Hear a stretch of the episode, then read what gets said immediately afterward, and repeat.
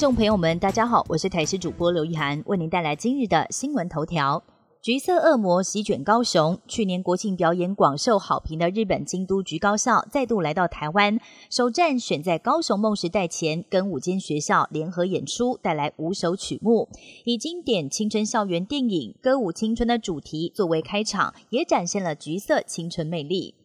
十大癌症死因排名第四名的肝癌，还有着国病的称呼。发生原因除了跟 B 型、C 型肝炎有关之外，医界也认为脂肪肝也是接下来要防治的重点。阳明交大跟中研院使用全国健保资料库研究发现，在规律服用低剂量的阿司匹林之后，有脂肪肝的民众十年之间肝癌发生风险可以显著下降五成以上。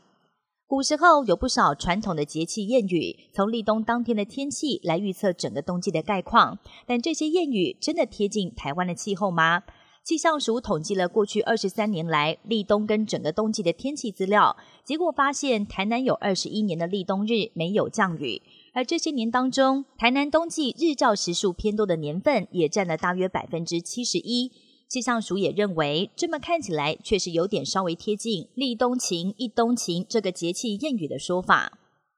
抗暖化组织反抗灭绝，九号把意大利威尼斯大运河染成了绿色，还悬吊在桥上表达诉求，要控诉今年联合国气候大会缺乏进度。组织表示，把河水染成绿色的荧光素对环境是没有危害的，几个小时过后就会恢复正常。而威尼斯市长谴责组织破坏生态，并且也要求当局要彻查并且惩处相关的人员。但您关心乌俄最新战况。俄罗斯军方在相隔七十九天之后，再度对乌克兰发射巡弋飞弹，更在二十四小时内对乌空袭多达一百次。乌军在前线面对寒冬挑战及俄军的炮火，持续苦撑。第一夫人泽伦斯卡透过英国媒体 BBC 呼吁世界不要停止援助乌克兰，否则就等同于让乌克兰人坐以待毙。而在此同时，德国加大援乌力道，最新一批援乌军备首度包括新一代月神攻击型无人机。